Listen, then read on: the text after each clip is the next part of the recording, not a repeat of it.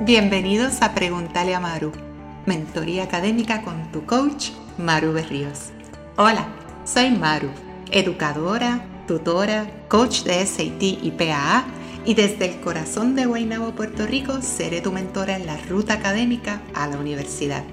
Si estás en busca de respuestas, herramientas y consejos para el futuro académico de tus hijos, has llegado al lugar correcto. Atenderé tus inquietudes compartiremos experiencias y juntos construiremos el camino ideal a la universidad. Porque el futuro brillante de tus hijos comienza con las decisiones que tomas hoy. Este episodio es auspiciado por Honors Learning Center. Fundado en 1992 y pioneros en Puerto Rico, son los creadores del Honors Review, la mejor preparación virtual, individual y en tiempo real para las pruebas de admisión universitaria del SAT y la PAA. Maximiza el potencial de tu estudiante con los expertos. Solicita orientación en honorslearning.org, honorslearning.org. Hola, bienvenidos a un nuevo episodio de Pregúntale a Maru.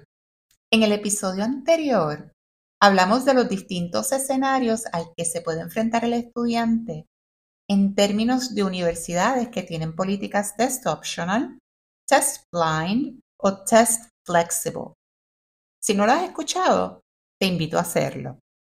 Hoy vamos a esclarecer algunos de los mitos más comunes sobre la política test optional en las admisiones universitarias. Este tema ha generado muchas dudas y es crucial que tengamos una visión clara sobre lo que realmente significa para ti y para tu hijo. Así que toma nota y preparémonos para discutir tres mitos o conceptos erróneos que podrían estar influyendo en tu toma de decisiones ante la preparación para las pruebas de admisión universitaria como el SAT y si tomar esta prueba o no. Quiero invitarte a descargar la guía para descifrar el SAT y la PAA con tres estrategias para la parte de matemáticas que tu hijo necesita conocer. Es una guía diseñada para capturar la atención del estudiante con ejemplos de preguntas reales y vídeos explicativos que están súper cool. Tendrás más que una muestra de lo que tu hijo puede aprender en Honors. Es una inmersión en el estilo único y probado del Honors Review su pasaporte a la excelencia. En la descripción del episodio te dejo un enlace para que puedas descargarla y compartirla con tu estudiante. Ok, comencemos. Mito número uno. Test optional significa que la universidad no tiene interés alguno en las puntuaciones del SAT. La realidad, test optional no significa test blind. Escuchan test optional y piensan en test blind. Esto es un error, no es lo mismo. Recuerden que solamente en el escenario de la universidad que es test blind es que no se van a considerar las puntuaciones de pruebas de admisión universitaria en el proceso de admisión, aunque el estudiante las envíe, porque no son un requisito. Lo que realmente significa test optional es lo siguiente. Aunque las puntuaciones del SAT no son necesarias para solicitar, si el estudiante las incluye, los oficiales de admisiones van a considerarla y pueden hacer la diferencia. Mito número 2. Si existen universidades test optional, entonces el SAT está obsoleto. La realidad es que un estudiante que solicita con unas puntuaciones competitivas en el SAT lleva la delantera. Mira, los estudiantes que se matriculan en nuestro repaso, el Honors Review, lo hacen para recibir una buena preparación para el SAT, no para ser un estudiante del montón, como decimos acá en Puerto Rico. Lo hacen porque quieren sobresalir, quieren tener una solicitud sólida, quieren el portafolio completo. El que se prepara bien con un buen repaso lo hace porque busca obtener una ventaja sobre la competencia. Vamos a analizarlo así. Entre dos estudiantes con GPA similares, con actividades extracurriculares, cartas de recomendación y todo lo que necesitas para, para la solicitud, si uno incluyó sus puntuaciones pero el otro no? ¿Qué crees que pueda pasar? El estudiante que incluyó puntuaciones tiene el portafolio completo, tiene una solicitud más sólida y definitivamente sobresale en comparación con los que no incluyeron sus puntuaciones.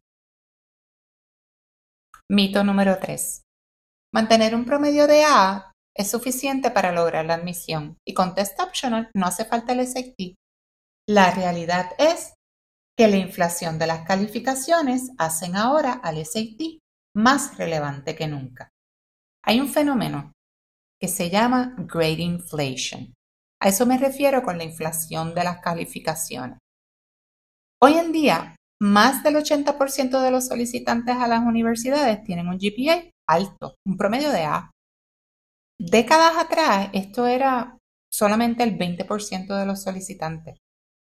Un promedio de A es ahora tan común que todos los solicitantes se parecen.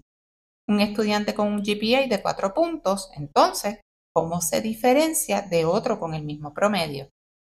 Las puntuaciones del SAT pueden servir como instrumento para evidenciar el calibre del estudiante y hacerlo destacar sobre otros estudiantes que solicitan sin puntuaciones. Así que es recomendable tomar el SAT y enviar las puntuaciones. Pero no lo digo yo. En una carta de la presidenta de Brown University, Christina Paxson, que salió publicada en Brown Alumni Magazine, dice, y cito, las puntuaciones de los exámenes estandarizados son un mejor predictor del éxito académico que las calificaciones de la escuela secundaria, que son excepcionales para la gran mayoría de los solicitantes de Brown, pero también conllevan la complicación de estar cada vez más sujetos a la inflación de las calificaciones. Stuart Schmill, el decano de admisiones de MIT, una de las pocas universidades que ha restablecido como requisito presentar puntuaciones del SAT o del ACT, dijo a The New York Times en un artículo reciente, y cito, el mero hecho de tener todas A no es información suficiente como para saber si los estudiantes van a tener éxito en la universidad o no.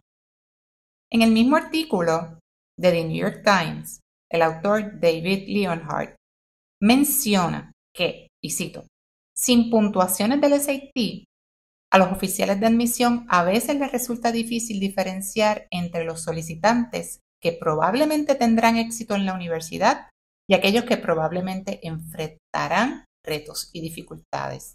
Los investigadores que han estudiado el tema indican que las puntuaciones de las pruebas de admisión universitaria pueden ser especialmente útiles para identificar estudiantes de bajos ingresos y minorías subrepresentadas que prosperarán en la universidad. Estos estudiantes no obtienen en promedio puntuaciones tan altas como estudiantes de comunidades acomodadas o privilegiadas, o estudiantes blancos o asiáticos, pero una puntuación sólida en un estudiante de un entorno menos privilegiado es a menudo una señal de un potencial enorme. Les dejo los enlaces a los tres artículos a los que hago referencia en la descripción como lectura recomendada. Yo recomiendo a mis estudiantes a tener la meta de un portafolio completo, una solicitud que además de un buen promedio y su repertorio de actividades extracurriculares y todo lo que fortalece la solicitud incluya una puntuación competitiva en el SAT. Aunque ahora hay más universidades que son test optional, esto es una realidad. Los estudiantes todavía incluyen sus puntuaciones en su solicitud de admisión. Es crucial entender esta política para tomar decisiones informadas sobre si tomar o no el SAT. Recuerda, Primero se prepara bien y se toma el SAT. Y se repite de ser necesario. Recuerden la estrategia de repetir la prueba hasta llegar a una puntuación competitiva. La decisión de incluir puntuaciones o no en la solicitud se hace después. Y mucho más cuando estamos tomando estas pruebas, cuando todavía no tenemos ni una lista de universidades. Entonces, ¿cómo sabes si tu estudiante debe enviar puntuaciones del SAT? Si la puntuación está al nivel o por encima del promedio de la universidad a la que aspira, podría ser una buena idea incluirlas como parte de su solicitud. Recuerda que la decisión final depende del estudiante y su rendimiento. Y si los exámenes estandarizados no son el fuerte de tu hijo, prepararlo para el SAT puede ofrecerle muchísimas ventajas. Dale la oportunidad de destacarse entre los solicitantes y mantén sus opciones abiertas. Procura ofrecerle los recursos necesarios para prepararse con un buen repaso. Una buena puntuación puede abrir las puertas a becas y a muchísimas otras oportunidades. Y si tienes dudas sobre el rendimiento de tu estudiante en el SAT, si puede mejorar sus puntuaciones o si tiene dudas en cuanto a si le conviene incluir o no sus puntuaciones del SAT, mira, puedes hacer dos cosas. Uno, consulta con un orientador o college counselor privado o con la oficina de orientación y consejería de la escuela o colegio de tu hijo. Los orientadores son los profesionales expertos en este tema y son los que mejor te pueden ayudar a ti y a tu estudiante a decidir si es conveniente o no incluir las puntuaciones del SAT en su solicitud de admisión universitaria. Y dos, llámame. Puedo ayudarte a descifrar los resultados del SAT de tu hijo y hacer un plan de preparación para repetir la prueba y maximizar su potencial. Siempre hay espacio para mejorar las puntuaciones. Solamente hace falta el compromiso del estudiante. Ese es el primer paso. Guiarlo hacia la excelencia en el SAT, esa es mi vocación. Busca los enlaces para contactarme en la descripción de este episodio. La era de Test Optional ofrece nuevas opciones de admisión para los estudiantes, pero estar bien preparado para el SAT sigue siendo una ventaja importantísima. Espero que esta información te haya aclarado tus dudas y te ayude a tomar decisiones informadas sobre el proceso de admisión a la universidad. Recuerda, la preparación y el conocimiento son tus mejores aliados en este viaje hacia el éxito académico de tu hijo. Hasta la próxima. Y así llegamos al final de este episodio de Pregúntale a Maru. Espero que hayas encontrado las respuestas y los consejos que buscas para apoyar el camino académico de tu hijo. Si todavía tienes dudas o hay algún tema que te gustaría que, que discutiéramos en el futuro, no dudes en escribirme. Recuerda, que cada paso que tomas junto a tu hijo en su educación lo acerca más a un futuro brillante. Y yo estoy aquí para acompañarte en ese recorrido.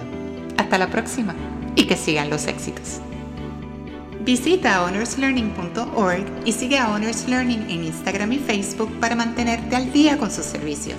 Y si aprendiste algo nuevo hoy, comparte este episodio y riega la voz.